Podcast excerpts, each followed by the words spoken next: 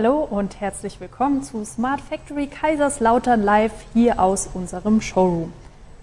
Digitale Zwillinge sind ja zurzeit in aller Munde und auf der SPS, auf der SPS in Nürnberg hatten wir den Eindruck, dass es bald soweit ist mit den digitalen Zwillingen. Aber wo steht denn die Industrie wirklich? Der Frage wollen wir in der heutigen Sendung ein wenig auf den Grund gehen. Wir senden wie immer parallel live über Twitter und LinkedIn. Sie können dort direkt Fragen stellen oder eben per E-Mail an info at smartfactory.de. Die Fragen werden dann hier ins Studio projiziert und wir können sie direkt zusammen beantworten. Der Titel der heutigen Sendung lautet Mit standardisierten digitalen Zwillingen zu Production Level 4. Meine Diskussionspartner beschäftigen sich alle aus unterschiedlichen Blickwinkeln mit digitalen Zwillingen. Daher wird die Diskussion heute wahrscheinlich besonders spannend. Dr. Christian Mosch ist der Geschäftsführer der IDTA, der Industrial Digital Twin Association in Frankfurt. Hallo Christian. Hallo Svenja. Dr. Detlef Richter ist der Global Head of Energy and Products beim TÜV Süd. Letzte Woche saß er noch mit unserem Vorstandsvorsitzenden Martin Ruskowski auf der SPS in Nürnberg auf dem Podium und hat zu digitalen Zwillingen diskutiert. Hallo Detlef. Hallo Svenja. Zu meiner Linken steht heute Magnus Volkmann. Magnus ist wissenschaftlicher Mitarbeiter an der TU Kaiserslautern und beschäftigt sich in seiner Promotion unter anderem auch mit digitalen Zwillingen. Hallo Magnus. Genau, hi Svenja. Mein Name ist Svenja Knetsch, ich bin Projektmanagerin für Industrietransfer in der Smart Factory Kaiserslautern und führe Sie durch die heutige Sendung. Ja, wir fangen einfach mal direkt an. Magnus, was braucht man denn überhaupt für einen digitalen Zwilling und wie sieht denn der Business Case dahinter aus? Ähm, ja, also ganz einfach erklärt und erstmal salopp gesagt, ist der digitale Zwilling immer ein virtuelles Abbild von, einer, von einem realen Asset, wenn wir es ganz ähm, allgemein halten wollen. Wir unterscheiden teilweise auch zwischen digitalen Zwilling und ähm, digitalen Schatten. Es geht in erster Linie erstmal immer darum, dass wir Daten aufnehmen, gewisse Informationen aufnehmen und die digital verfügbar machen. Wenn man jetzt unterscheidet zwischen Schatten und Zwilling, ist häufig die Unterscheidung, dass wir sagen, im Schatten werden die Daten gespeichert, aber haben dort noch nicht wirklich eine Funktion, sondern wir müssen dort nochmal händisch rangehen, um aus diesen Informationen irgendeine Rückführung in die Realität zu machen. Und der digitale Zwilling bekommt eben Daten aus einem Asset spielt die zurück und dadurch haben wir quasi so eine Feedback Loop. Und so ein Business Case gibt es, denke ich, schon heutzutage sehr viele, wenn man so eine allgemeine Definition hat. Wenn wir mal einfach in die Konstruktion, in die Prozessindustrie gucken, da passiert sehr viel mit digitalen Hilfsmitteln. Wir programmieren Anlagen schon vorab mit unseren ähm, mit digitalen Modellen, prüfen, ob die dann auch funktionieren. Und können so eben die Time to Market verkürzen, Entwicklung parallelisieren.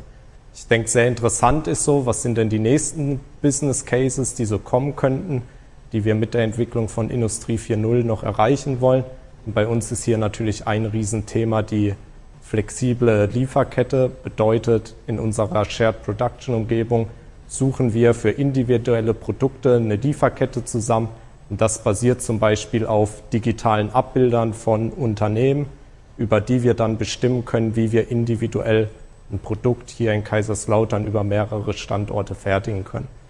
Ähm, in diesem ganzen Konzept sind ganz viele digitale Zwillinge bei uns verpackt. Vielleicht als Beispiel, wir haben die Produktionsmodule bei uns stehen, die wir anfragen können, ob sie einen gewissen Produktionsschritt übernehmen können, der sich jedes Mal gewissermaßen sogar ändert. Und dann haben wir so eine Art Machbarkeitsanalyse, wo wir erstmal anfragen können, kannst du dieses Produkt überhaupt fertigen und dann eine Information bekommen, ja, wie lange dauert das, wie viel kostet uns das, wie viel CO2 verbrauchen wir.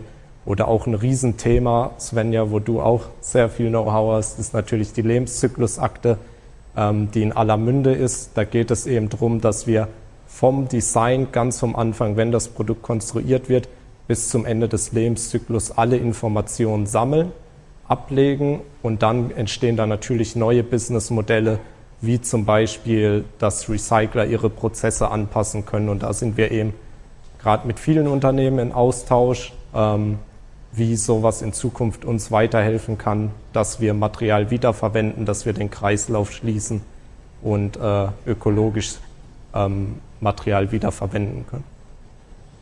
Ja, vielen Dank. Gehen wir doch einfach mal zu einem ganz greifbaren, schlichten Produkt. Und zwar, Detlef, jeder Tesla ist ja ähm, mit digitalen Zwillingen vollgestopft. Aber worüber reden wir denn hier genau? Also wo gibt es denn überhaupt alles schon digitale Zwillinge? Also ich möchte, danke für die Frage und Tesla ist ein konkretes Beispiel. Jeder hat jetzt ein Auto vor, vor Augen und es gibt sozusagen auch von den Zeitungen hat schon jeder mal so ein virtuelles Modell eines Autos verschiedener Marken gesehen. Äh, aber ich möchte nochmal ganz konkret äh, anschließen an, wir müssen ganz klar sagen, was ist ein digitaler Zwilling und was ist sozusagen ein Schatten.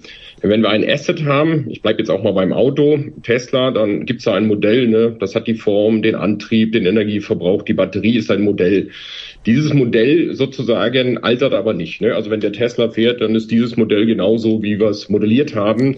Äh, Building Information Model, große Gebäude kennen wir sozusagen, ist äh, an einigen Stellen verbreitet in der Industrie noch, noch nicht sozusagen, dass jede Maschine mit einem Modell kommt. Also wir sind noch vor diesem äh, es gibt ein Asset und es gibt ein Modell.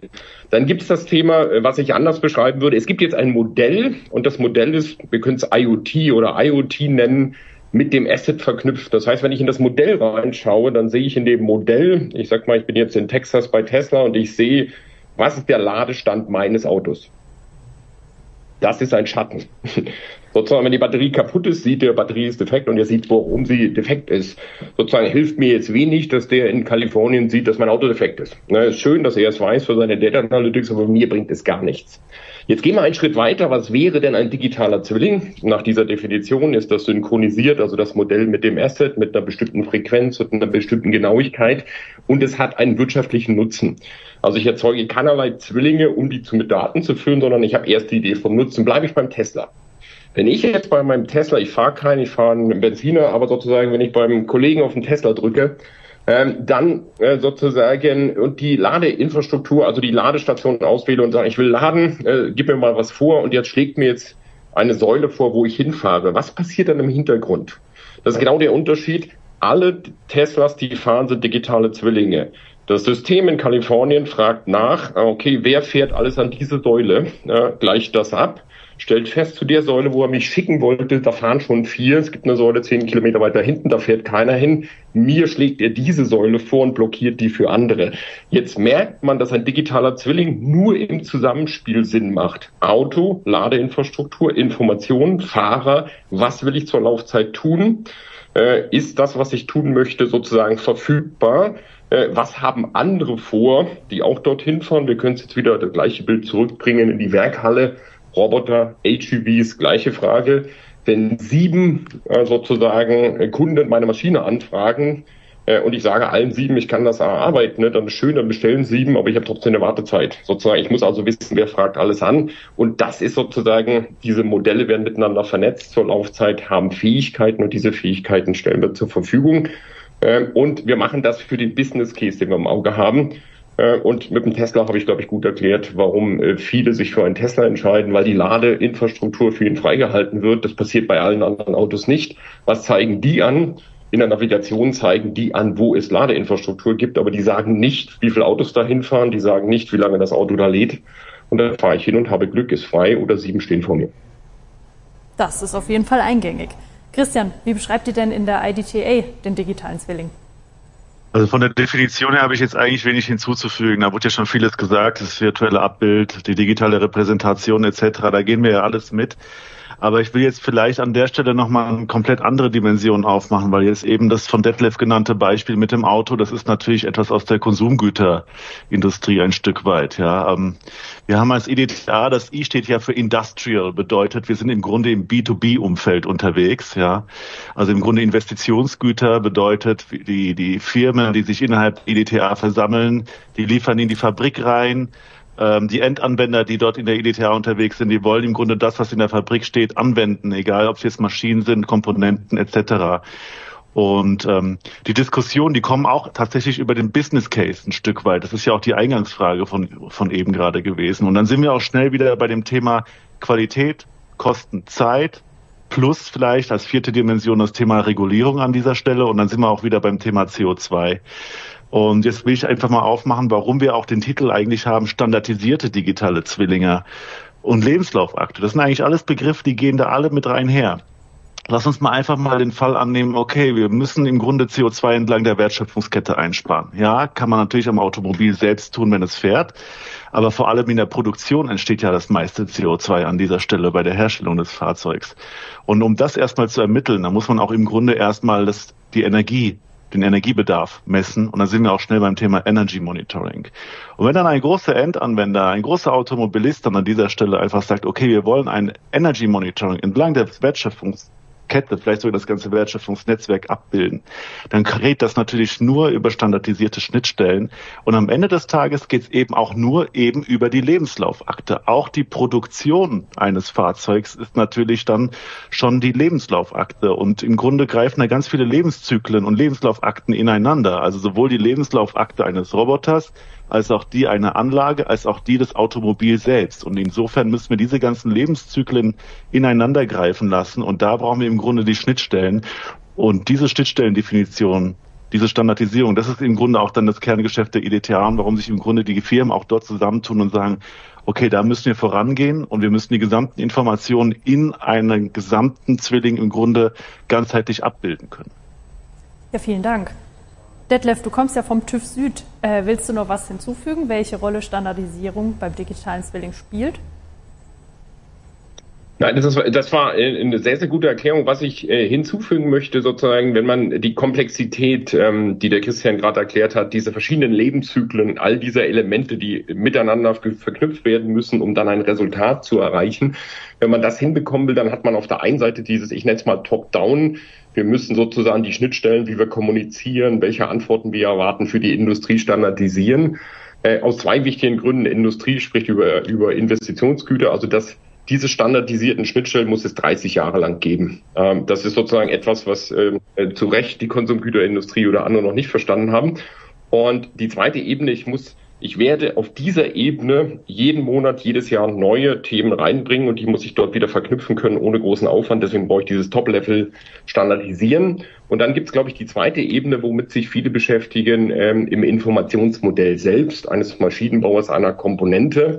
Und ähm, da müssen wir uns sozusagen äh, stärker auf den Use Case, auf das Business sozusagen, welche Antworten brauche ich, um Entscheidungen zu treffen, fokussieren, weil wenn wir dort alle Daten reinschreiben, ich komme jetzt von der von der Safety und ich stelle drei Fragen, darf ich die Maschine freigeben, dann steht das genau nicht drin, was ich sozusagen für eine Entscheidung brauche.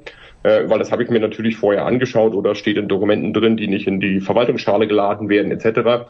Äh, und da komme ich wieder hin, von hinten, was für Entscheidungen will ich treffen, welche Entscheidungen, wenn ich, wenn ich von dem schönen Energiemonitoring gesprochen habe, dann bin ich im Schatten. Ich hole mir all die Daten der Lebensakten und ich kann daraus berechnen, wie viel Energie ich versuche. Aber ich könnte auch genauso gut sagen, wo es heute schon Beispiele gibt, die Energie wird 40 Prozent teurer.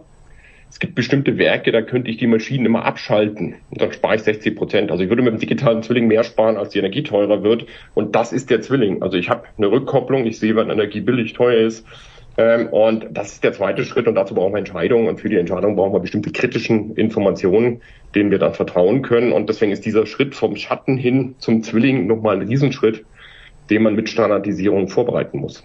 Und was denkst du? Das ist auch eine gute vielleicht Ergänzung an der Stelle vielleicht, weil das ist jetzt gerade alles die Perspektive der Endanwender, das wir jetzt gerade auch besprochen haben. Und wir haben eben nur noch eine zweite Perspektive. Das ist im Grunde der gesamten Lieferanten an der Stelle. Ja, das muss man auch, darf man auch nicht vergessen. Es gibt Komponentenlieferanten, es gibt die Maschinenbauer. Die Maschinen müssen wiederum ihre Lieferanten bei sich integrieren. Also das ist ja, wie gesagt, das komplexe Gebilde. Und was wir jetzt auch gerade gesehen haben, auch in letzter Woche auf der SPS beispielsweise, dass viele Lieferanten, Komponentenhersteller schon heute eben das Thema digitaler Zwilling, Verwaltungsschale oder eben einen spezifischen Teil davon, das digitale Typenschild auch mittlerweile umsetzen für ihre Produkte. Und dann habe hab ich auch gefragt, was macht ihr denn eigentlich damit? Was ist, man tut das ja nicht nur zum Selbstzweck, um irgendwie zu sagen, wir haben einen digitalen Zwilling, sondern was ist denn eigentlich der Mehrwert? Und das ist dann eigentlich ganz klar. Es gibt dann äh, die Möglichkeit, im Grunde nochmal das Thema Qualität äh, oder das Werteversprechen an, an den Kunden auch nochmal ein, auf die nächste Ebene zu heben. Ähm, auf der einen Seite wird dann zum Beispiel bei einem elektrischen Antrieb natürlich ein digitaler Zwilling genutzt in der eigenen Produktion, um zu sagen, okay, äh, wie ist eigentlich die Montageanleitung für dieses kundenindividuelle Produkt? Klar, da geht es dann im Grunde von, von den Konstruktionsdaten über die äh, Montageanleitung bis zur Qualitätssicherung. Das wird man vielleicht dem Kunden nicht mit ausliefern. Also da muss man auch in, natürlich in diesen digitalen Zwilling nochmal das Rechte-Management haben. Aber am Ende, bei wahren Ausgängen, ist ja diese Qualitätssicherung dieses elektrischen Antriebs. Und das sind dann noch gewisse Toleranzen beispielsweise, ähm, die man dort misst. Und diese Toleranzen kann man eben im Sinne eines Qualitätsversprechens auch dem Kunden mitliefern. Das ist etwas, was man dann auch im, im Rechtemanagement durchaus dem Endkunden mit äh, weitergeben kann, damit er dort danach wiederum seine Anlage auslegen kann.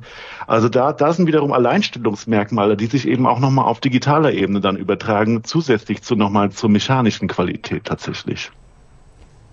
Würdet ihr zwei unterschreiben, dass es in Deutschland mit dem digitalen Zwilling gut vorangeht? Also ich übernehme mich nochmal, also wenn ich, wenn ich diese Kette jetzt nehme, sozusagen, wir fangen an, Modelle zu bilden, Typenschild, wir machen, gehen in den Schatten ran, mit Informationen füllen, äh, und ich möchte sozusagen das nochmal aufgreifen.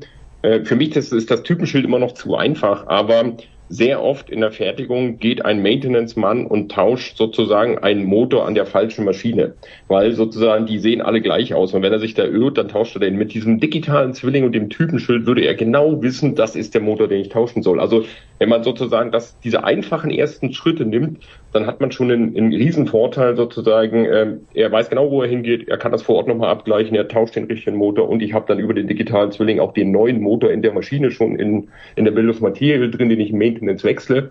Und deswegen sehe ich das sozusagen, das ist ein Prozess, wir haben auf dem Panel gesagt, der wird 10, 15 Jahre dauern. Mhm. Und was ich auf der SPS aber erlebt habe, es geht voran. Also es, man hat eigentlich fast keinen Kunden getroffen, der das Thema nicht hat die, die ähm, diese Themen, die wir hier auf verschiedenen Flughöhen diskutieren, aber wieder runterzubrechen und für den einzelnen Antriebshersteller, äh, für den einzelnen Maschinenbauer transparent zu machen, warum ist bei dir was der nächste Schritt?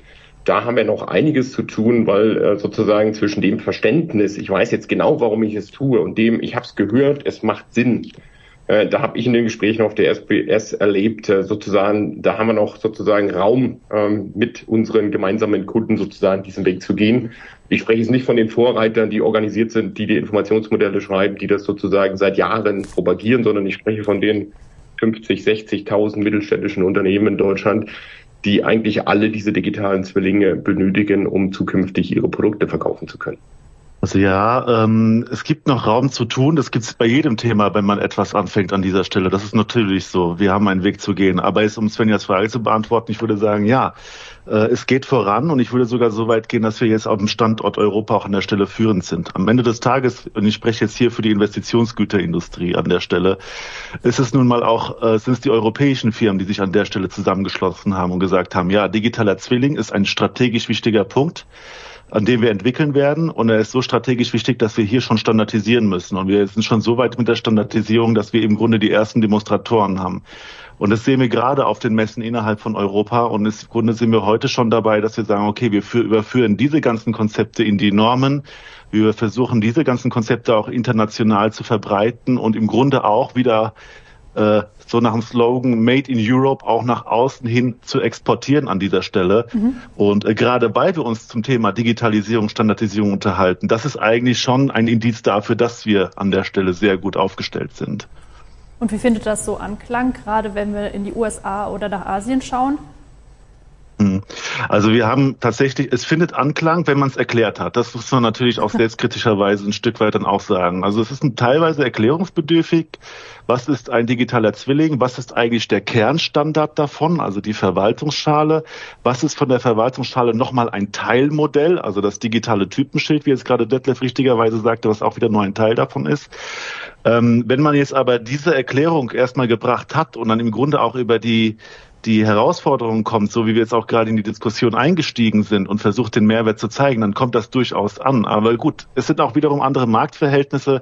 Insgesamt muss ich auch sagen, sind, sind wir eher und enger in den Diskussionen, wenn ich jetzt in den asiatischen Bereich gucke. Also Südkorea beispielsweise, da ist, die sind wirklich sehr, sehr angetan von dem Konzept der Verwaltungsschale. Auch in Japan ist das Thema angekommen.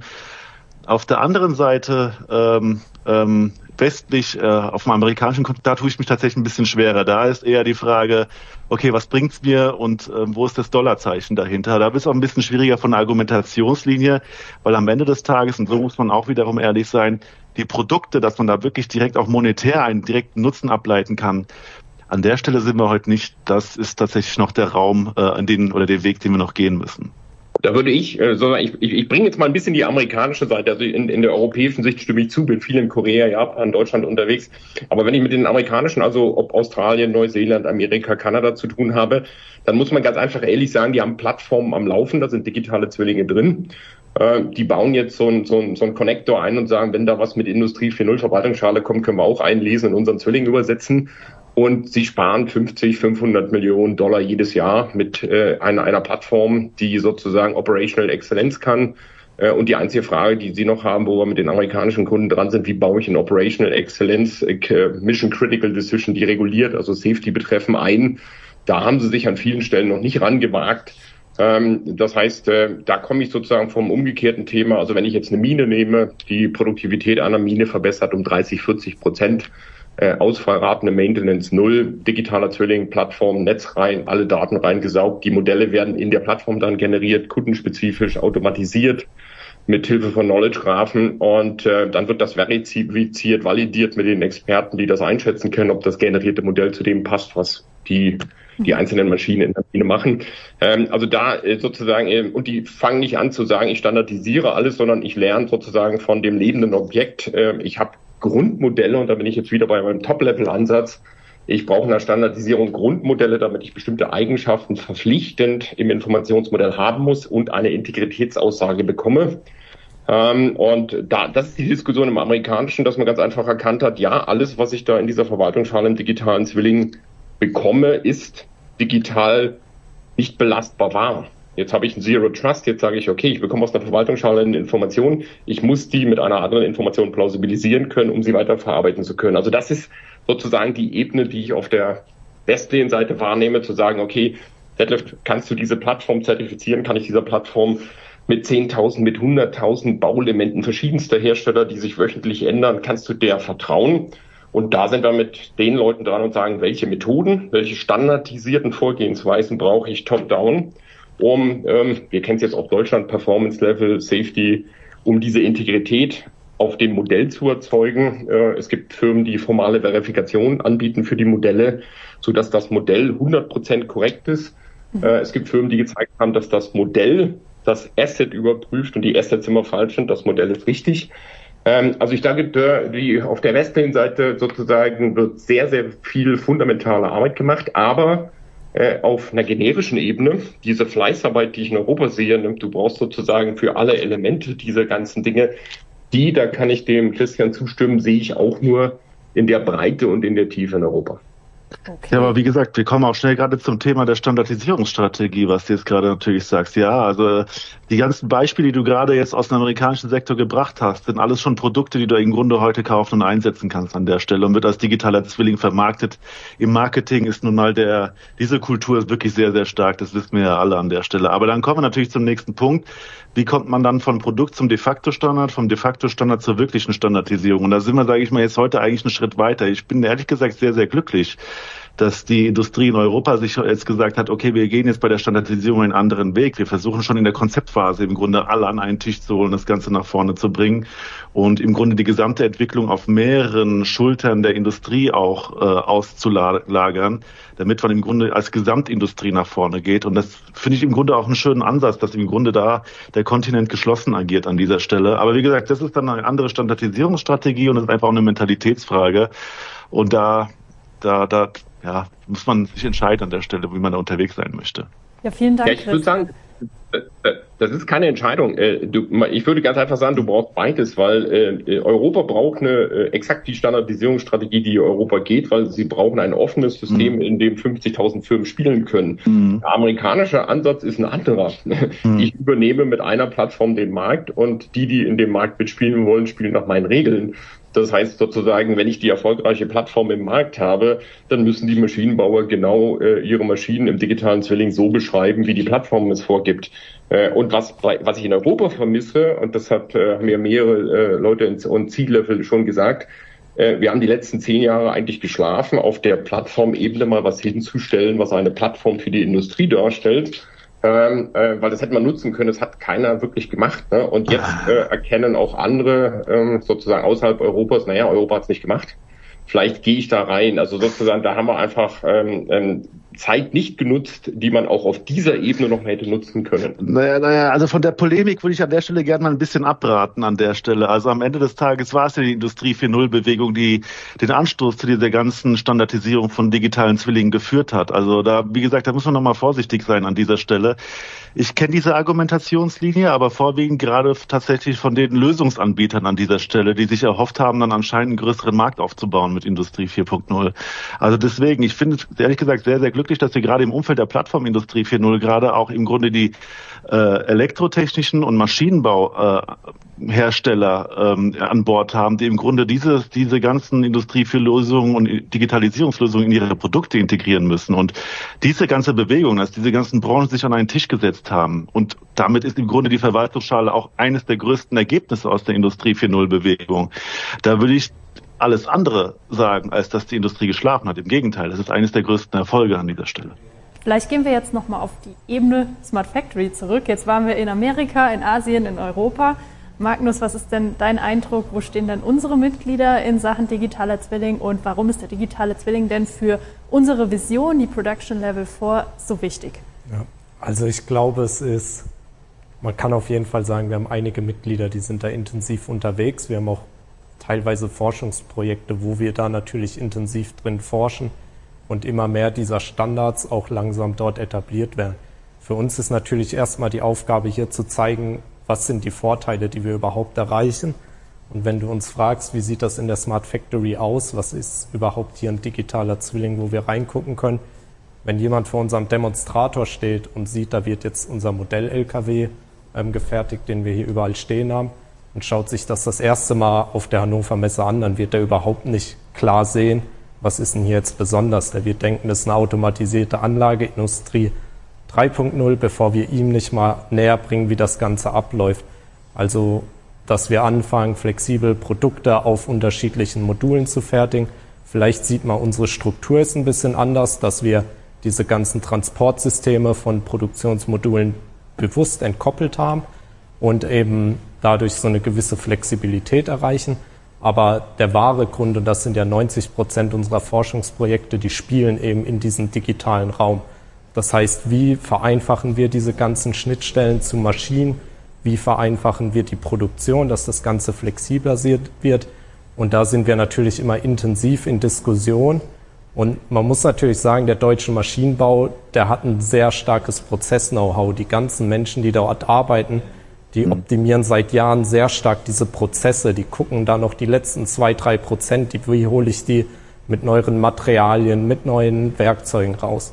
Aber denen mal diesen neuen Blick zu geben, schau mal, wenn wir hier eine Schnittstelle bilden oder was flexibilisieren, das ganz neu zu denken, dass man, wir haben es gerade schon gehört, haben wir auf einmal Performance-Erwartungen, an die hat gar keiner gedacht, egal ob im Bereich Energieeinsparung oder ob wir Zellen, Produktionszellen besser auslasten können. Und das ist natürlich so die Aufgabe, das zeigen wir hier in unseren verschiedenen Modulen, in verschiedenen Komplexitätsstufen auch. Aber wir spüren auf jeden Fall, dass wir mit dieser Vision jetzt auch immer mehr gehört werden und dass wir es schaffen, dieses Umdenken zu erreichen. Dass man langsam mal dahin kommt, okay, früher war der Maschinenbau, da war mit Informatik nicht viel drin, aber schau dir doch mal an, was kannst du mit Daten anfangen, wie kommst du da dran und dann geht es eben ganz schnell los mit, wie muss ich das standardisiert beschreiben, wie muss sowas aussehen, dass ich die Daten richtig aufbereitet habe, dass ich mein Code auch nur einmal entwickle und nicht zehnmal entwickle. Und da muss man vielleicht auch sagen, am besten immer so wenig wie möglich Standardisierung, aber halt so viel wie nötig ist. Und vielleicht appelliere ich da auch mal ein bisschen, wir haben sehr viele Normen, die gibt es schon. Ein Problem, wo wir jetzt auch immer wieder drauf stoßen, ist, wir sagen, wir haben unser Verwaltungsschale-Modell, jetzt würden wir gerne einfach auf diese Norm verweisen und dann können wir die Daten semantisch beschrieben nach dieser Norm bereitstellen. Aber ein Normwerk ist heutzutage sehr oft Papierform. Dann kauft man sich einen riesen Stapel Papier und dann sitzt man erstmal da, das durchzuarbeiten, mhm. keine Semantic ID, keine spezifizierte Definition von dem Vokabular, was es gibt Und davon müssen wir auch wegkommen in Zukunft. Bedeutet, wenn wir sowas entwickeln, und das macht ja die IDTA genau richtig, das macht die OPC Foundation genau richtig, digitale Templates vorgeben, die wir in der Softwareentwicklung direkt weiterverwenden können. Und dann setzen wir unseren Softwareentwickler nicht zwei, drei Mal an das gleiche Thema und lassen ihn die Schnittstelle ändern, weil wir vielleicht die Plattform ändern wollen, sondern dann können wir mal auch so einen Skalierungseffekt erreichen, dass man tiefer gehen kann in die Materie und das Ganze mit den ganzen Daten mehr hm. spielen kann, sozusagen. Ja, ja dazu passt auch um, ganz. Vielleicht zu ergänzen, dieser Schritt, der ist aber nicht trivial. Also das tun wir tatsächlich als IDTA, aber es ist wirklich nicht trivial, dass man von Papier hin zu Softwarecode kommt an dieser Stelle. Äh, liegt aus mehreren Gründen. Ähm, auf, was man auf Papier erstmal beschreibt und Informationsmodelle malt, das ist meistens äh, auch sehr gut verarbeitbar und äh, kreierbar mit dem Know-how eines Produktmanagers beispielsweise, der sehr genau weiß, wie sind die Produkte aufgebaut, da kann man ein Informationsmodell darauf zeichnen. Aber daraus den, den Transfer zu machen und dann zu sagen, okay, wir wollen dann tatsächlich etwas programmieren im Open Source Umfeld, um eine Open Source Software daraus zu generieren, auch vorwettbewerblich mit Mitbewerbern, erfordert völlig andere Skills Skills an dieser Stelle. Also da sind wir schon wieder im Bereich, dass man tatsächlich Programmierer haben muss, Informatiker haben muss, die wiederum die Produkte verstehen müssen, aus den Spezifikationen im Grunde eine lauffähige Umgebung zu generieren. Ähm, eine völlig andere Form des Arbeitens. Und dieser Schritt, der so unglaublich wichtig ist, ist aber auch ein unglaublich schwerer Schritt. Das muss man an der Stelle auch nochmal von der Erwartungshaltung sagen, weil, naja, Magnus, du sagst dazu einfach, ja, da muss man einfach mal ähm, versuchen, das Ganze ins Digitale zu führen. Genau das ist tatsächlich die größte Herausforderung, die wir in der Industrie haben und wo wir auch sehr viel Aufwände reinstecken. Mhm. Und um da nochmal anzuknüpfen, sozusagen, äh, der Schritt ist schwierig und danach stelle ich regulative Anforderungen an dieses Modell. Weil wenn dieses mhm. Modell dann ein falsches Verhalten hat und ich daraus Schlüsse für die Maschine ziehe, ist der Mann trotzdem tot. Das heißt, jetzt kommt sozusagen nicht nur, dass ich ein Open Source Modell mache, sondern jetzt habe ich regulative, qualitative Anforderungen an das Verhalten dieses Modells. Das haben sozusagen viele, die sozusagen jetzt sozusagen mit Daten rumspielen und IT machen, auch noch nicht begriffen. Das ist ja die OT-Schiene, dass ich sage, wenn ich da ein Bit falsch setze, dann kann sozusagen ein Mensch gefährdet sein. Also das ist nochmal die zweite Ebene, wo ich eigentlich anknüpfen möchte, warum ich überzeugt bin, dass diese Modelle, diese digitalen Zwillinge uns helfen, weil wir sozusagen, wenn wir Plug and Produce machen und wenn wir modular sind und wenn wir flexibel lernen, dann betreiben wir Maschinen mit der Gefahr, mit der intrinsischen an einem neuen Kontext.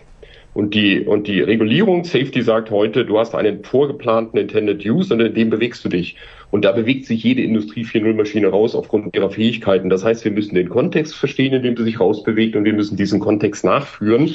Und das war, glaube ich, die, die Diskussion auf, auf dem Panel in, in der SBS letzte Woche. Mhm nennt immer dynamische Sicherheit. Wir sind da unterwegs, dass wir sagen, auch diese, was fragen wir jetzt dieses Modell, damit wir den Kontext verstehen, die Nachbarmodelle, auch das müssen wir an den Christian Mosch zurückspielen, weil das muss auch wieder reinentwickelt werden. Ne? Das entsteht mhm. da nicht sozusagen, weil wir uns das wünschen, sondern das muss sich reinentwickeln, das muss sich dort prüfen.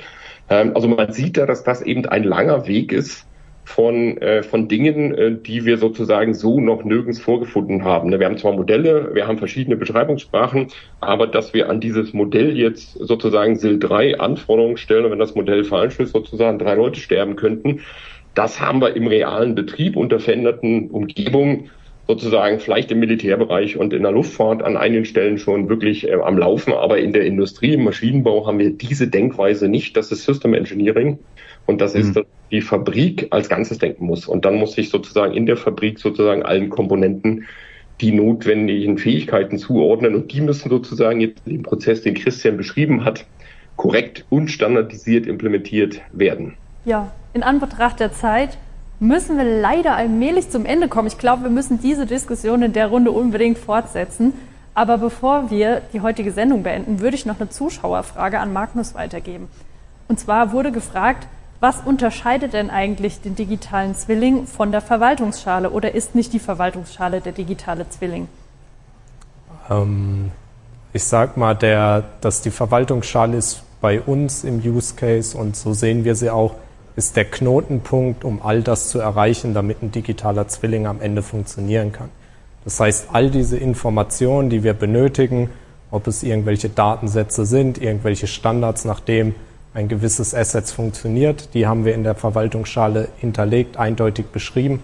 Und dann, ob die dort direkt drin abgespeichert sind, ob die dort hinterlegt sind oder ob die auf einen gewissen Punkt referenzieren, Das ist in der Verwaltungsschale ist man ziemlich frei. Deshalb können wir da auch viele verschiedene Standards, die es gibt, vielleicht auch zu gleichen Themen ähm, mit einem Modell eigentlich verknüpfen.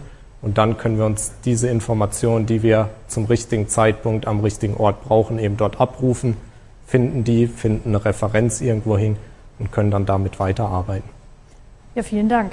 Ja, bevor wir die Sendung jetzt beenden, hätte ich gerne ganz zum Schluss von euch allen dreien nochmal in einem Satz eine Antwort auf die Frage, denkt ihr, der digitale Zwilling ist der Gamechanger für die Produktion der Zukunft?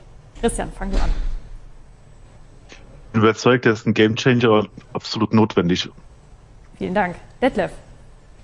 Ja, ich sehe das genauso. Ich treibe das äh, unablässig seit Jahren, dass wir sozusagen diese Fähigkeiten vom digitalen Zwilling, virtuelle Modelle, Standardisierung brauchen, um diese, diese neuen Fähigkeiten, die uns die Digitalisierung bietet, überhaupt abrufen zu können. Dankeschön. Bin ich genauso ja. überzeugt, Svenja. Und wer nicht überzeugt ist, darf gerne mal bei uns zu Besuch kommen, uns auf der Hannover Messe besuchen. Mit Detlef und den TÜV Seed sind wir ja schon wieder in der Phase, was vorzubereiten.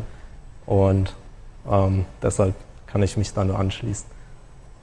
Ja, unsere Zeit heute ist leider schon wieder vorbei. Ich denke, wir diskutieren im Backstage-Bereich jetzt noch ein bisschen weiter. Wir freuen uns natürlich, wenn Sie am 15. Dezember in der nächsten Sendung wieder einschalten. Die nächste Sendung wird sich um die skillbasierte Produktion drehen. Bis dahin eine gute Zeit. Machen Sie es gut. Dankeschön. Dankeschön. Bitte schauen. Tschüss. Ciao.